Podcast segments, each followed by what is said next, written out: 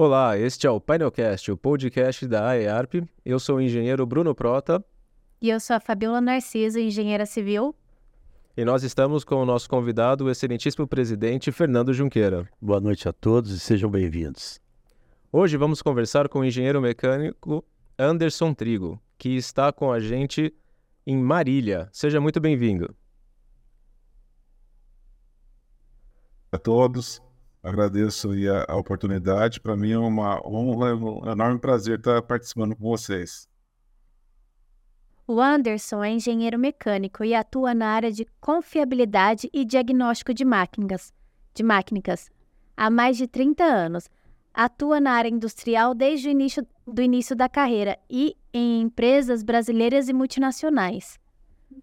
Anderson, como é esse setor no Brasil? Quais são as oportunidades para engenheiros e agrônomos?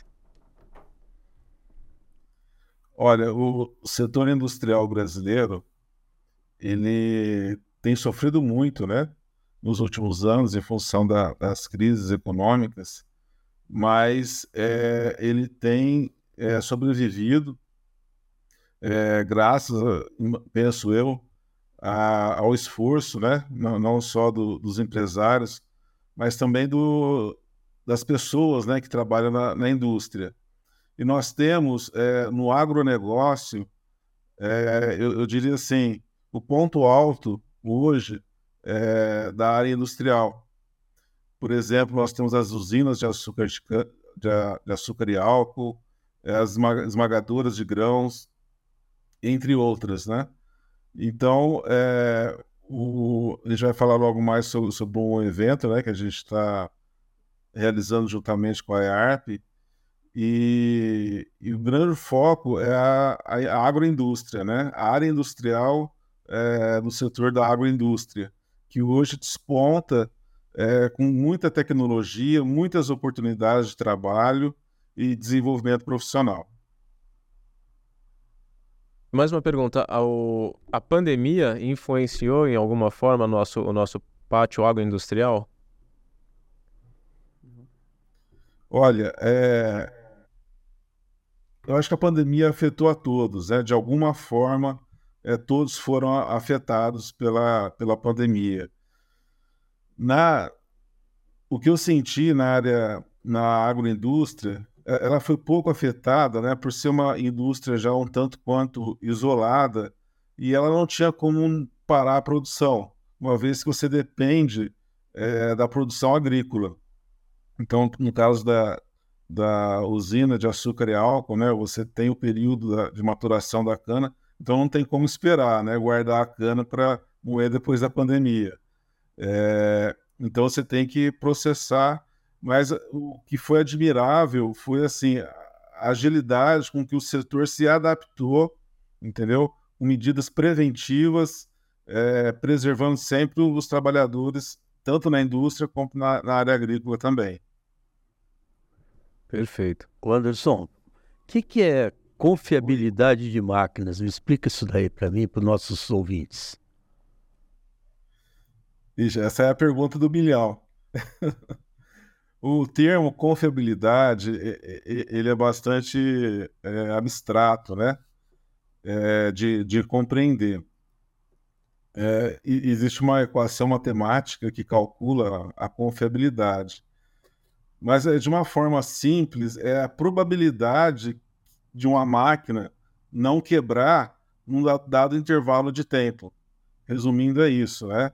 Então, assim, quanto mais tempo a gente garantir essa operação da máquina e quanto menor for o tempo de parada dela, a gente pode traduzir com, que uma, uma alta confiabilidade.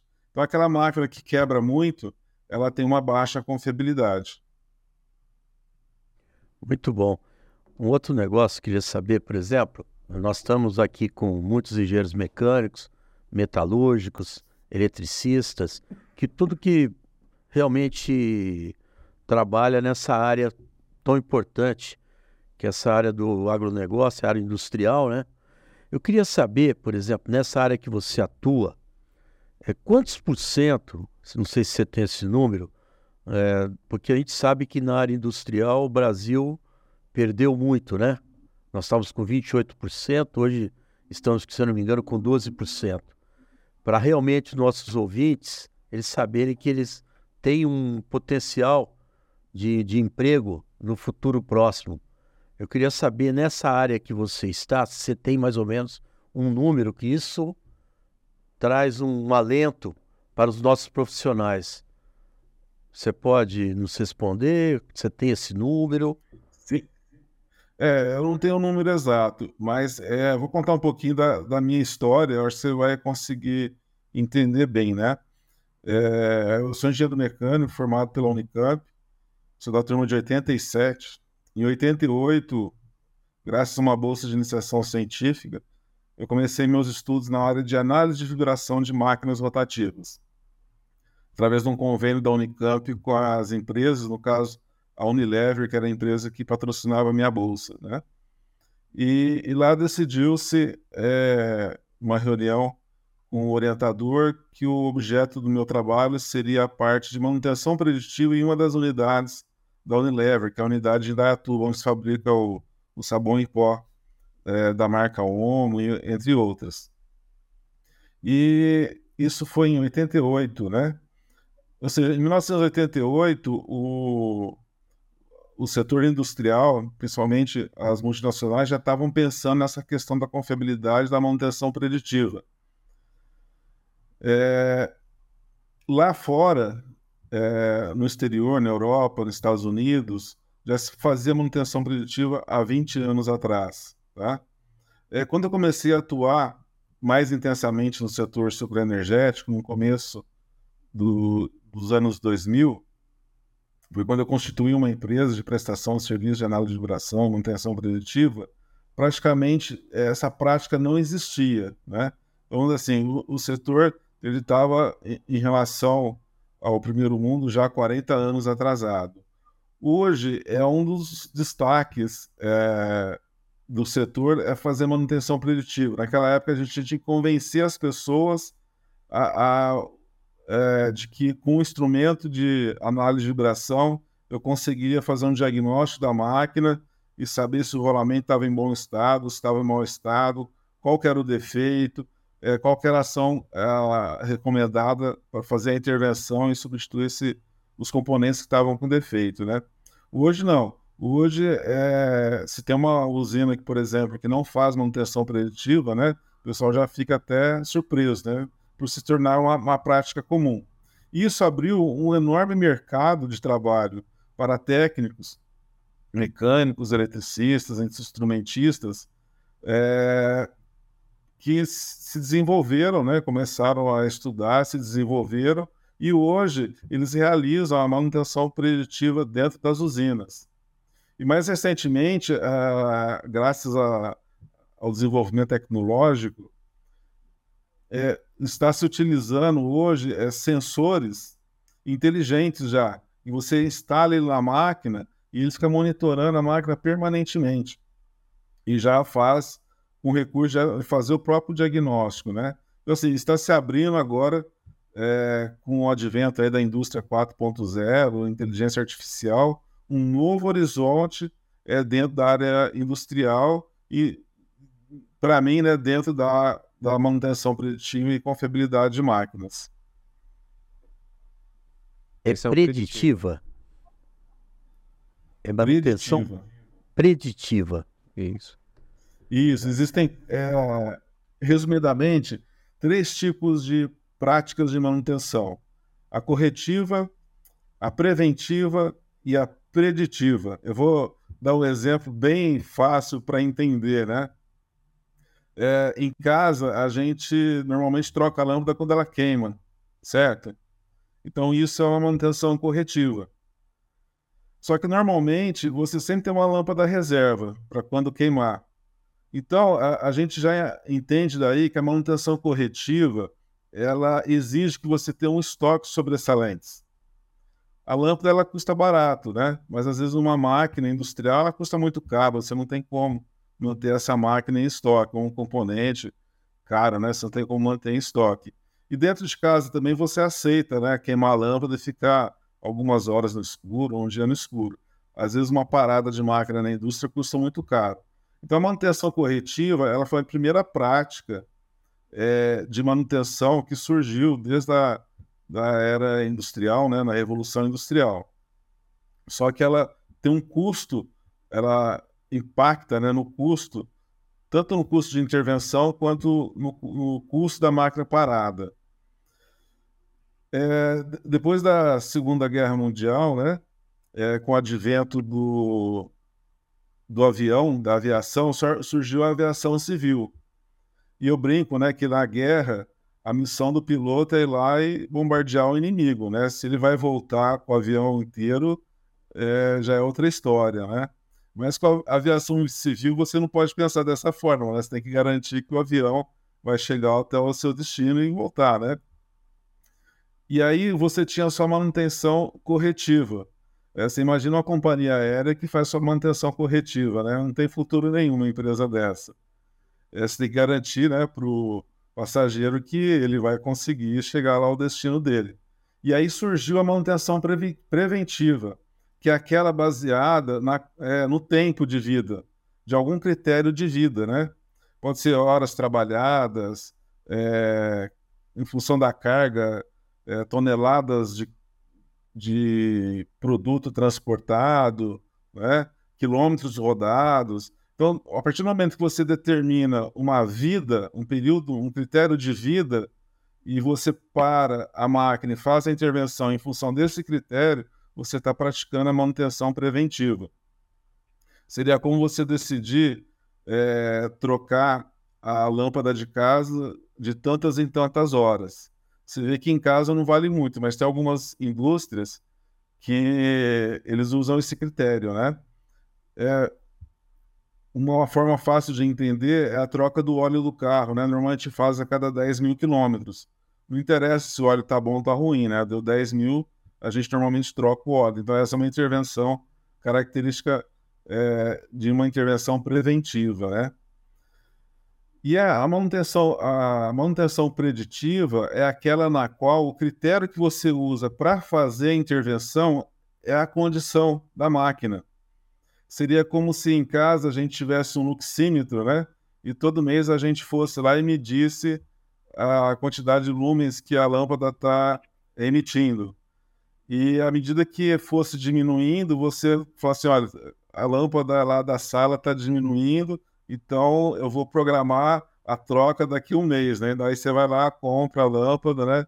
É, providencia uma escada e tal dia você vai lá e troca a lâmpada também em casa é uma prática que não vale a pena. Mas na indústria, você imagina uma linha de produção é, que se ela parar, ela vai impactar milhões de reais né, de, de prejuízo. Então vale a pena você fazer o monitoramento da condição através de algumas técnicas, por exemplo, análise de vibração, temperatura, análise de óleo, né? Que te dão indícios, informação da condição daquela máquina. Então, a partir do momento que um dos critérios, né, eles começam a mostrar uma deterioração da condição da máquina, através da curva de tendência, a gente tem uma ferramenta super poderosa para saber quando vai acontecer o defeito, tá? E aí é, a gente programa a intervenção. Uma forma bastante simples de entender isso é assim, qual o critério que a gente usa para parar no posto para abastecer, né?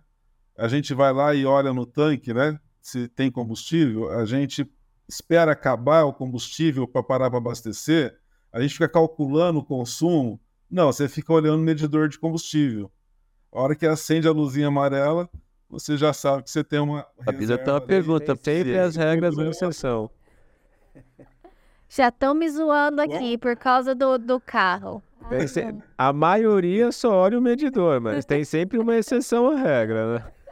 Não, eu olho o medidor. Nunca, nunca parou comigo por causa de gasolina, mas nossa, eu fico sem paciência para passar no posto.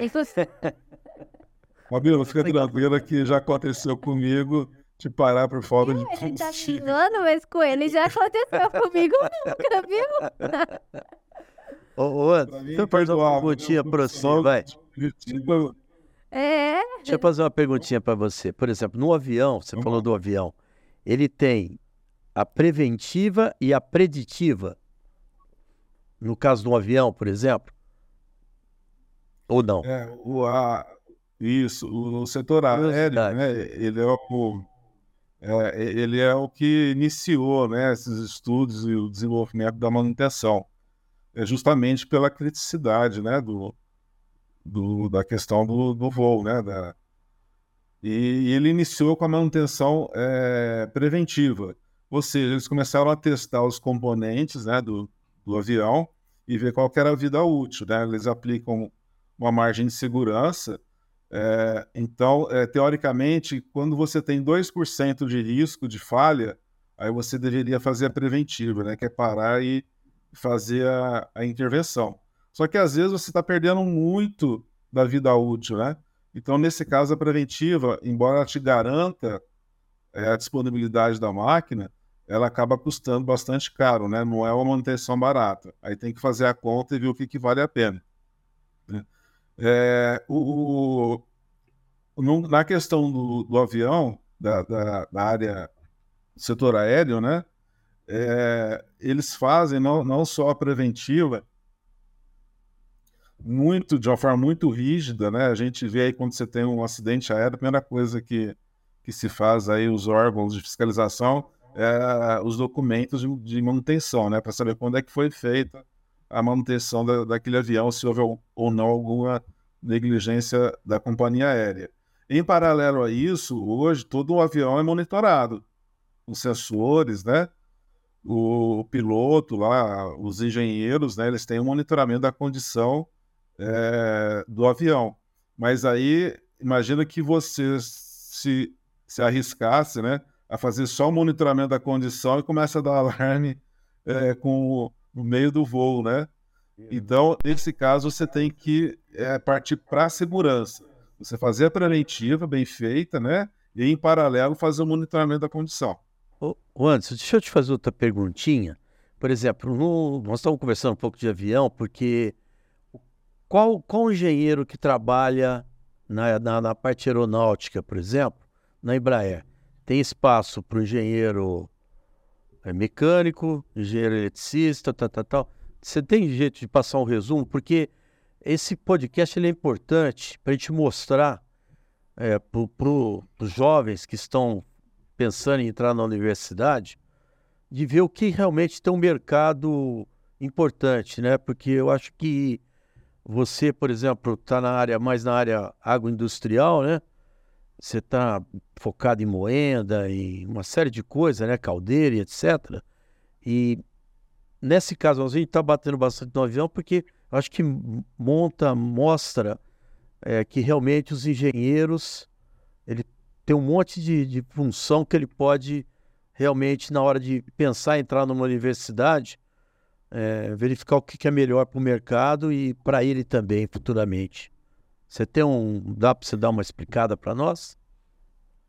Sim, eu, eu, acho extremamente oportuna essa, essa sua colocação, é, porque às vezes a gente entra na faculdade né, achando que engenheiro só vai fazer cálculo, né, só vai fazer projeto, só vai fazer conta, né? E depois a gente vê que, na verdade, o leque de opções para o engenheiro é extremamente grande. Só para você ter uma ideia, é, da minha turma, é, um dos melhores alunos da turma seguiu carreira no mercado financeiro, né? Os bancos, na época o Citi, Boston, eles iam lá na universidade pegar os melhores alunos de engenharia. Então, é, o mercado de opções para quem faz engenharia, e isso eu entendo porque o curso de engenharia ele desenvolve a nossa capacidade de pensamento abstrato. O que, é uma equação matemática? Né? É um monte de letrinhas, certo? Que representam um fenômeno físico. E a gente acaba conseguindo enxergar um fenômeno físico através daqueles números e letrinhas. Então, assim, é, a gente exercita sem a gente perceber quando a gente estuda cálculo, física.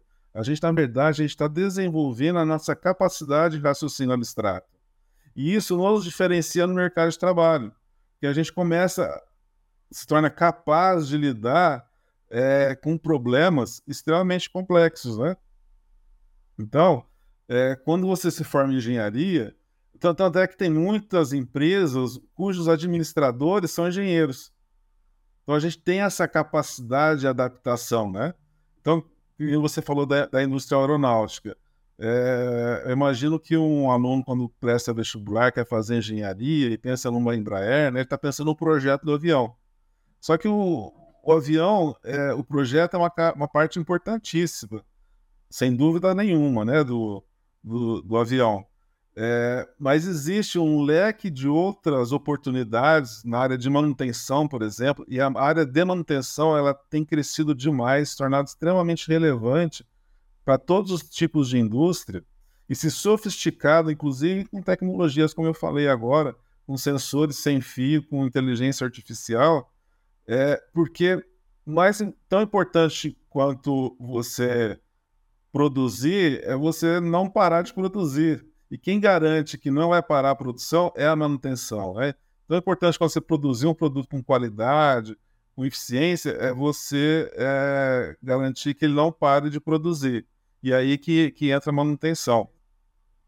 É, você pensa uma usina, por exemplo, né, o setor superenergético, que é onde eu tenho atuado com mais intensidade nos últimos 20 anos. É, lá atrás, né, é, era aquele negócio, né, quebrou, consertou, quebrou, consertou, quebrou, consertou, né? Hoje você já tem é, usinas que tem um departamento só de confiabilidade. São engenheiros que estão ali pensando, estudando, analisando os equipamentos. Para quê? Para que aquele equipamento não falhe, ele não pare é, de operar. Então, dentro da própria manutenção, é, é, eu vejo, né, uma grande oportunidade para o setor de os engenheiros, né? Como carreira profissional. E aí a gente vai ver o seguinte, que em volta, às vezes você pensa na usina, né? Ah, eu quero trabalhar na usina, mas em volta da usina tem um universo de fornecedores, né? fabricantes de caldeta, fabricantes de turbina, fabricantes de, de gerador, de motor elétrico, é, a parte de automação, um monte de empresas de automação que uma coisa que eu aprendi é o seguinte, né, na, meus 30 quase 35 anos de carreira, às vezes é muito mais vale muito mais a pena você ser protagonista, às vezes numa pequena média empresa, tá, do que você ser mais um número numa grande empresa. Muito bom. Pessoal, a gente tem um intervalo rapidinho, temos um, um, um como é que se fala, um anúncio. Então, antes da gente continuar o nosso bate-papo, vamos rodar um convite do nosso engenheiro agrônomo Alexandre Tazinafo.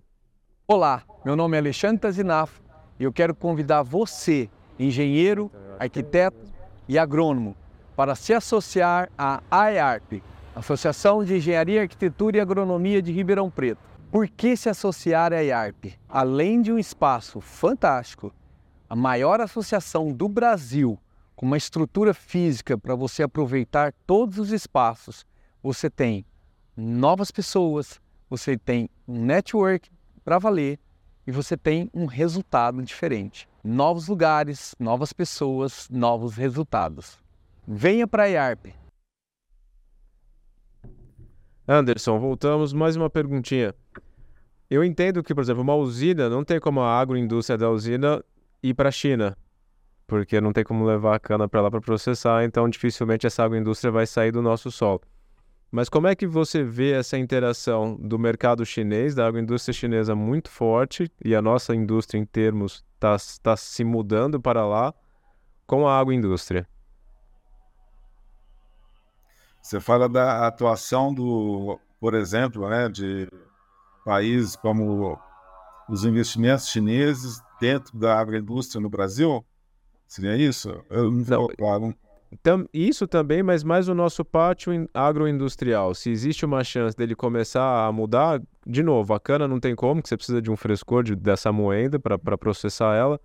Mas, por exemplo, soja para fazer óleo e todo o resto, a gente vê uma competitividade ou não existe? Olha, eu acho que o mercado ele tem espaço para todo mundo, né? Desde que você tenha competência para fazer bem feito, para fazer com eficiência, com alta produtividade.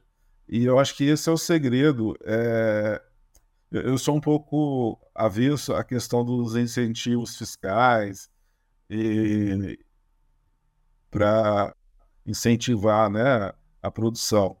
É... Eu, eu na minha visão, né, é, a, a, gente deveria no Brasil ter uma liberdade econômica maior, tá? E, e, e a gente mostra isso, o, setor a, da agroindústria, é, ele ilustra perfeitamente, né? A partir do momento que você se expõe ao mercado mais competitivo, né? Aí a gente mostra quem realmente nós somos capazes. Você vê que hoje o Brasil ele saiu lá atrás, né? É, na área de produção de soja, por exemplo, bem atrás de milho, né? Bem atrás dos Estados Unidos e hoje a nossa produção de grãos é superior à americana, né? Que é um, é um dos maiores produtores. Então, por que isso aconteceu? Porque lá atrás os incentivos, a hora que foram tirando os incentivos, a gente teve que mostrar realmente a nossa competência e aí a gente consegue mostrar a competência.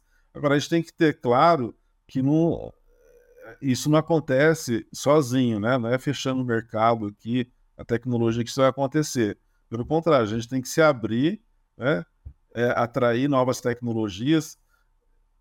Eu, eu, eu, fico maravilhado como engenheiro, por exemplo, ver o monitoramento de um plantio com drone, né? Eu acho que isso é muito bacana, muita sofisticação. Então, enquanto é, o, eu vou ser um pouco crítico aqui, enquanto o governo atrapalhar, eu acho que não há esse risco. Acho só há o risco quando o governo querer controlar, alguma, colocar alguns limites, aí sim eu vejo algum risco. Enquanto não, não tiver, enquanto a gente tiver liberdade para concorrer, a gente vai mostrar o nosso valor e a gente vai garantir nosso espaço. Agora, investimento, capital, ele é sempre bem-vindo, se é chinês, americano, é, japonês, europeu, alemão, né? Eu acho que o capital é sempre bem-vindo. Eu também acho que não, não, há, não vejo problema na, na entrada de, de, investimento, né?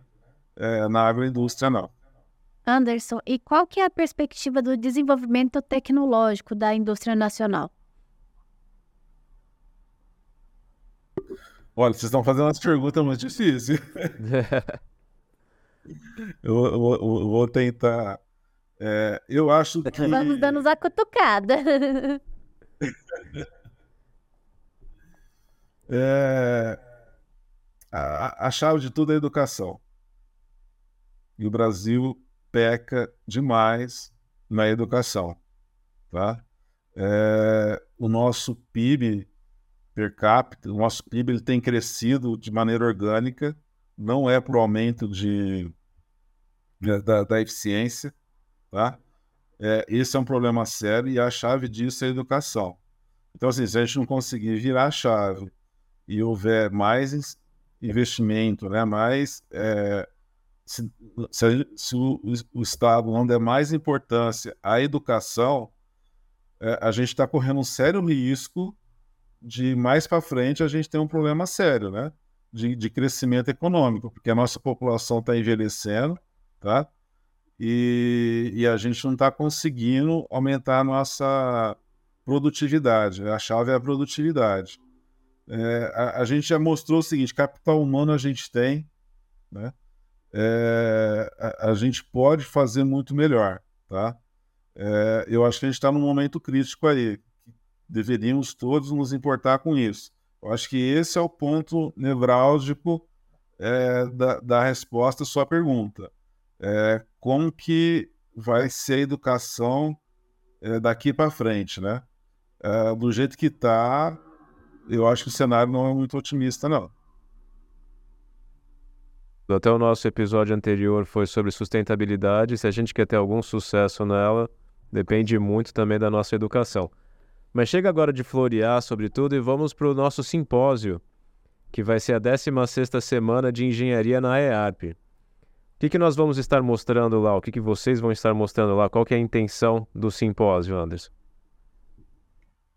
Então, vou falar um pouquinho do GAP. O GAP ele é, é, é a realização né, do, do engenheiro Luiz Cláudio Pereira, que é uma pessoa que tem uma competência enorme no, relacionamento de, com pessoas. É um engenheiro que, como engenheiro, ele é um ótimo é, vendedor, né? A gente brinca. E, e ele tem essa vocação né, de, de lidar com pessoas. E, e, ele sempre gostou de integrar, ter em volta dele né, é, todas aquelas pessoas, empresas que estão em torno de toda uma indústria. Né? E, e ele começou lá atrás, antes de 2000, é, a realizar alguns eventos na área dele especificamente, né, que é a parte de tubulação, é a empresa que ele trabalha, e aí eu acho que ele tomou gosto por isso, e a partir de 2002 é, eu comecei junto com ele a, a realizar cursos de análise de vibração, é, eventos de manutenção preditiva, né, e isso sempre foi um bastante, a gente sempre conseguiu realizar com bastante sucesso. E eu não me lembro exatamente, deve ter sido 2017, a, a gente idealizou o GAP, que é o grupo de empresas parceiras, né? A, a gente começou, que a gente realizava os nossos eventos em Ribeirão Preto e, e a gente viu que, em função da, da crise, né, que o Brasil passou, estava é, meio difícil para as pessoas saírem, né, da, da indústria e viajar, ficar uma semana fora, né, questão de contenção de custos e tudo mais. Aí a gente idealizou o, gap no sentido de montar um grupo de empresas, por isso que a gente chama grupo de empresas parceiras, e que a gente pudesse levar até os usuários é, conhecimento, tecnologia, principalmente os problemas que o usuário tem lá no chão de fábrica. E a gente começou a, a realizar eventos itinerantes. A gente realizou em Maringá, em São José do Rio Preto, é, Itumbiara, e foi sempre um grande sucesso, né?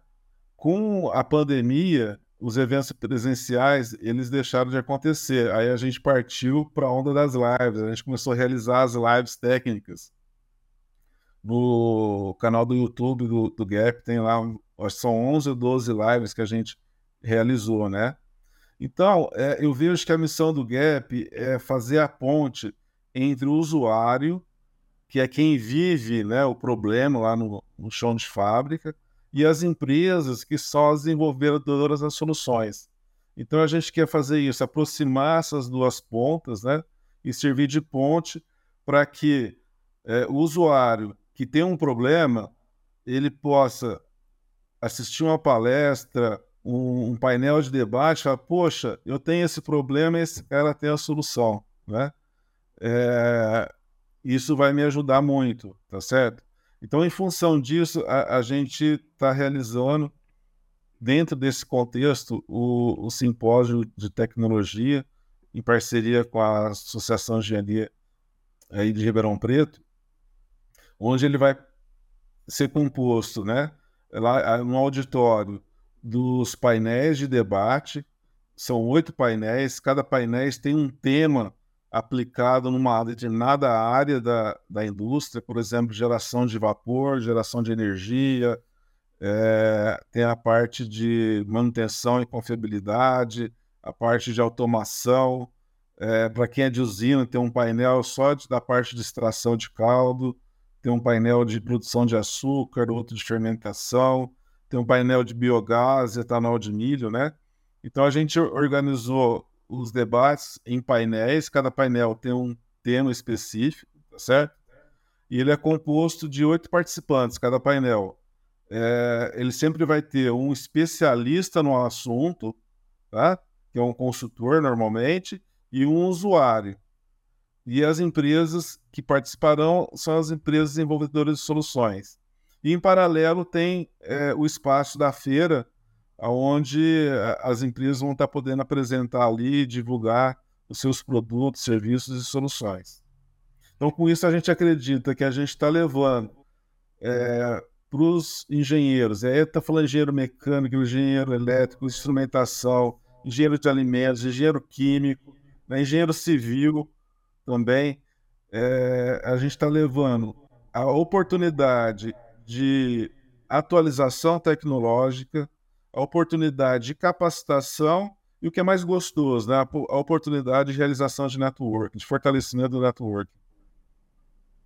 Anderson, queria fazer uma pergunta. O que, que você espera nesse simpósio tão importante que vai ser feito lá na IARP para você realmente incentivar os, talvez os jovens profissionais aí que estão por vir né, no mercado?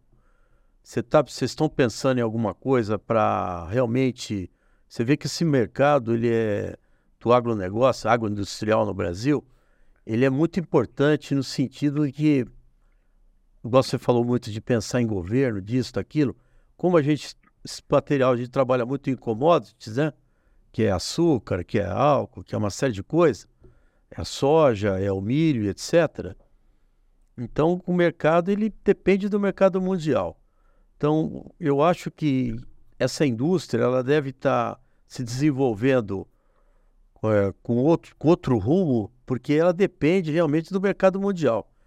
E quando você fala da, da, da, área industrial depender de subsídio, é por isso que a, que a indústria brasileira foi, quando o Bruno fez a, a pergunta sobre a parte industrial lá na China, é por isso que todo mundo foi para a China, foi fazer, pode ter produtividade. Então, aconteceu isso no Brasil, e como eles dependiam tudo do governo, ah, vamos lá no governo, aumenta o álcool, aumenta isso. A hora que terminou no suco alcooleiro e na parte de grãos no Brasil, Bruno, e Anderson e Fabiola, a coisa mudou. A coisa mudou. É por isso que tem hoje produtividade, tem inovação. O Brasil hoje não depende mais do, do mercado externo para desenvolver a agricultura aqui no Brasil porque tem produtividade, que foi um negócio importante que você falou. Mas eu, a pergunta eu volto a fazer, a pergunta que eu quero fazer para você é o incentivo que você que vocês vão poder, que você falou que tem engenheiro metalúrgico, engenheiro eletricista, engenheiro mecânico, engenheiro civil, porque ele faz a base do, do equipamento, etc. Assim vai. Então, o, o que, que você acha que, que, essa, que esse simpósio pode trazer para os para as pessoas que realmente estão fazendo universidade para chegar no mercado, para incentivar esse pessoal? Olha, eu, eu queria, quando eu estava entrando na faculdade, é, ter participado de um, um, evento como o Simpósio de Tecnologia que a gente vai realizar é, na EARP, porque é, teria aberto completamente a minha visão da onde eu posso atuar, né? Porque eu me lembro na faculdade, eu achava que eu tinha que trabalhar numa indústria, né? Eu fiz é, faculdade lá em Campinas, na Unicamp, então a gente só pensava em Bosch, em Rodia, né? É, é, é, o que o pessoal queria, achava que era o, o mundo acabava aí, né? A, talvez automotiva, né? E, e, isso não é verdade, né? Lá no, no simpósio, um estudante de, de engenharia, por exemplo, no painel de geração de vapor, ele vai ver a quantidade de oportunidades que tem de trabalho na só pensando em geração de vapor, né? Aí, os fabricantes de caldeira, é, eles são assim, usam, são altamente qualificados em tecnologia hoje em dia, e isso está em sertãozinho, né? Tá é, dentro de casa praticamente, né? É, as possibilidades, desde assim, é, a parte de cálculo, de projeto, de fabricação, de operação, de manutenção das caldeiras. Eu, por exemplo, trabalho dentro de uma área de manutenção da caldeira, né? Que é o, o, os acionamentos rotativos, né? Os ventiladores, exaustores, bombas, né? Você tem uma caldeira, você tem outras áreas de atuação também, só, só falando em manutenção. É, você pensar no módulo de geração de energia, hoje o pessoal está buscando assim, um aumento da eficiência é, de uma casa decimal já, né? É, se conseguir aumentar 0,1% lá de eficiência, pô, o pessoal está comemorando. Então, assim, você tem a parte de, por exemplo, repotenciamento das turbinas a vapores, buscando o um aumento de, de eficiência, né? É, softwares de, de gestão é, de energia para otimizar o uso da energia elétrica, para sobrar excedente para você poder vender essa, essa energia. Há 20 anos atrás ninguém se preocupava com isso, né? Usava turbinas a vapores de baixo rendimento, né, porque estava sobrando vapor, né? Hoje não, hoje você tem um vazamentinho de vapor em algum lugar lá, o pessoal sai correndo para eliminar esse vazamento de vapor. Por quê? Porque eu preciso gerar energia elétrica. Então você vê que é, o, a, a, usina inteira, né, hoje, é, você precisa ter uma visão sistêmica, né? Para poder aumentar a sua eficiência. Por exemplo, a sobrar energia para você vender energia, você. É, o bagaço hoje é um insumo valiosíssimo, né? Na, na, na para você gerar energia, né? Antigamente não se sabia o que fazer né, com o bagaço.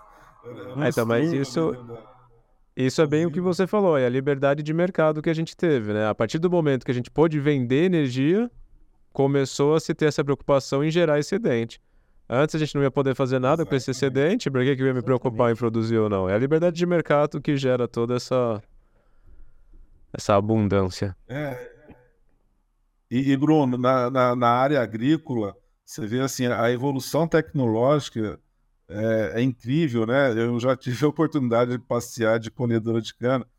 Rapaz, o, o que tem de tecnologia ali é impressionante, sabe? Coisa realmente de, de primeiro mundo que, que a gente acabou desenvolvendo aqui, né? Porque aqui é o maior mercado de cana do, do planeta, né?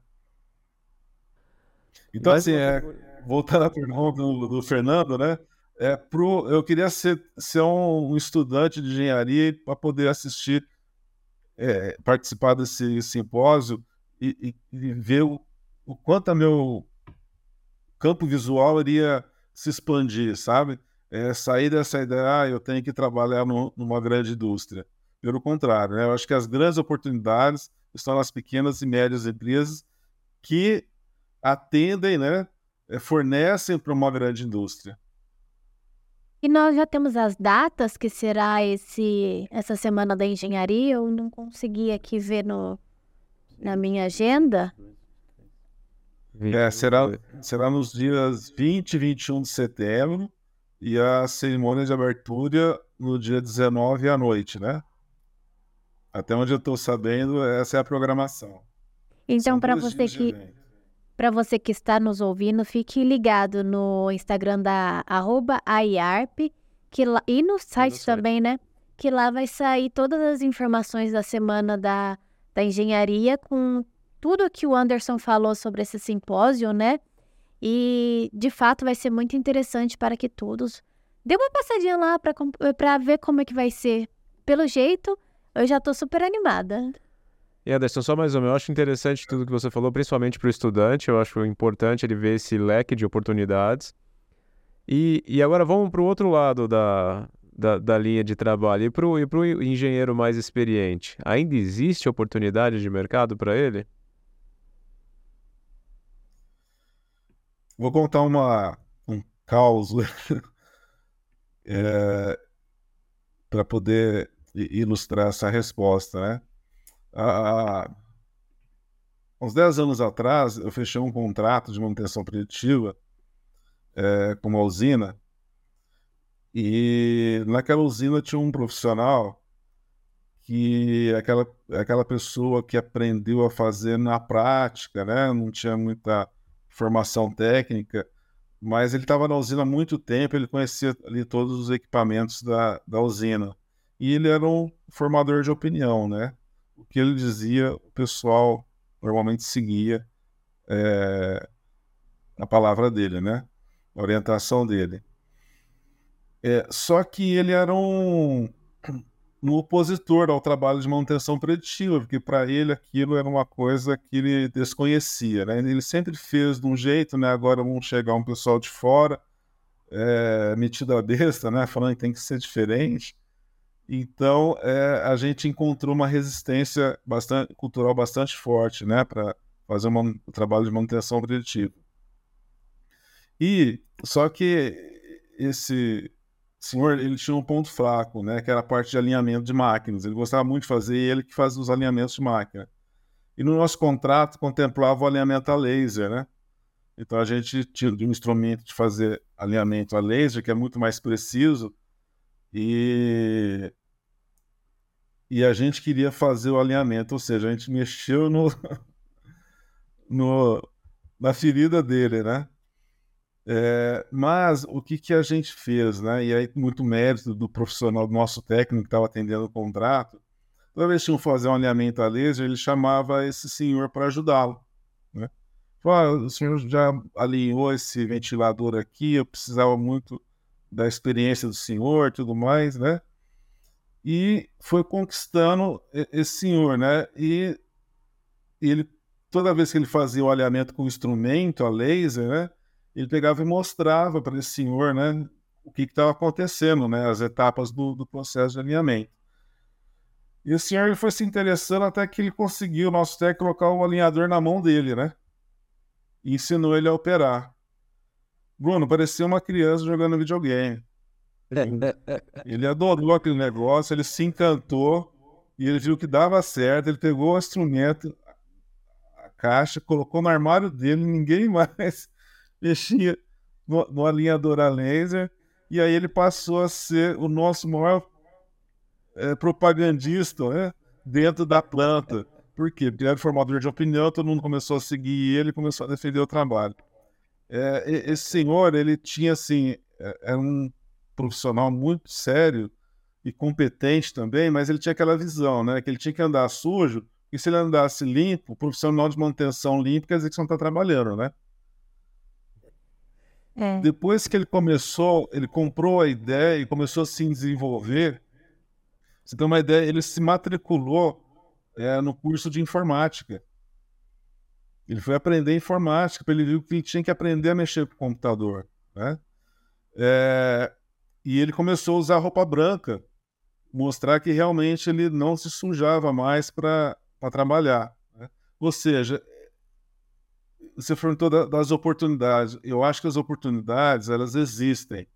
Só que a pessoa ela precisa se atualizar, precisa entender né, que estão vivendo uma nova era, uma era da tecnologia, a era do a tecnologia envolve conhecimento, tá? E a pessoa precisa se atualizar.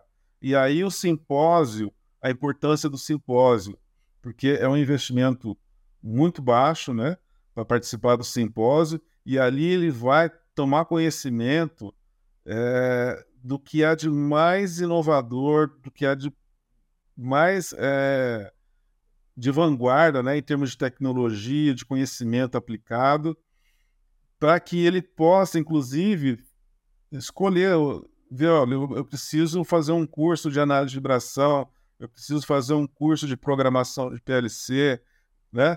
Então, assim, a, a oportunidade existe, mas é, é, muito importante que os engenheiros, né, mais velhos principalmente, é, eles se atualizem e busquem a, uma formação, um conhecimento para se manter na, na, vanguarda aí, né, da, dessa era, nossa nova era tecnológica. Perfeito. Porque é, essa era já existe, ela já está presente na, na indústria. Isso é fato, entendeu? E não tem volta, não tem jeito, não tem volta. É, nas grandes fazendas também, né? Vai, vai diluindo, vai cada vez indo, atingindo o menor, mas já tá. O 4.0, tanto na indústria quanto no agro, já tá rodando já. Uma coisa importante que você está falando aí, tudo que você fala, ele foca numa uma coisa só: educação. Bom, pessoal, a gente está chegando no nosso encerramento. Anderson, você tem mais alguma colocação? Quer falar alguma coisa sobre o simpósio? Olha, é, em nome do Luiz Cláudio, estou aqui representando o GAP. Eu quero dizer que é uma satisfação enorme, né? Eu sei que é um sonho antigo do Luiz Cláudio estar realizando esse simpósio na, na EARP, tá? É, eu tenho certeza que vai ser um sucesso enorme e a gente vai conseguir atender a expectativa do, dos diversos participantes, sejam eles estudantes de engenharia, recém-formados, é, pessoal que está lá na lida do campo, entendeu? No chão de fábrica, vivendo os problemas, ele vai encontrar ali as soluções para os problemas que está tá vivendo, porque a gente está trazendo é, para os debates, nos painéis né, de debate, as soluções para os problemas que o pessoal mais está vivendo atualmente, tá certo? E uma oportunidade também de quem já está é, mais tempo no mercado, de se atualizar, de reciclar conhecimento, tá? E a coisa mais gostosa do, do Gap é o relacionamento ali, o network, bate-papo, trocar cartão, né? Quem sabe é, se, quem tiver lá procurando uma oportunidade de emprego, né? Num bate-papo ali no instante com uma empresa que está participando, dê certo e poder ter uma recolocação profissional. Fernando, alguma colocação? É o seguinte, eu eu estou muito otimista e confiante de que esse simpósio nosso vai ser um sucesso, porque eu estou vendo meus dois jovens diretores aqui no nosso painelcast com aquele sorriso, com aquela vontade de que já deu certo. Já então eu tô, eu tô saindo aqui muito animado e a IARP, junto com vocês, vão fazer um evento magnífico, porque só de ver o olhar do Bruno me incentiva a poder estar com esses, com esses meninos mais novos aí, com a Fabiola, que desde cedinho eu tô encontrando ela na nossa empresa. Fernando me perseguiu hoje. É, você vê. e eu acho que, eu acho não, eu tenho a certeza, olha que beleza, meus meninos, sabendo que o jovem, ele precisa ficar incentivado a participar da IARP no sentido de que a gente está trazendo tecnologia, inovação e mostrando que é viável ser engenheiro, tanto civil como agrônomo, como arquiteto. Essa é a grande vantagem, porque e não perder o foco que o Anderson nos disse. Primeiro lugar, educação. Obrigado. Uma boa Obrigada, noite a todos. Anderson. Anderson, muito obrigado pelo seu tempo, por todos os esclarecimentos. Sucesso na nossa, no nosso simpósio. Este é o Painelcast, o podcast da EARP. Desculpa, tem mais alguma coisa para falar, Anderson? Perdão. Não, assim, tem a agradecer, né?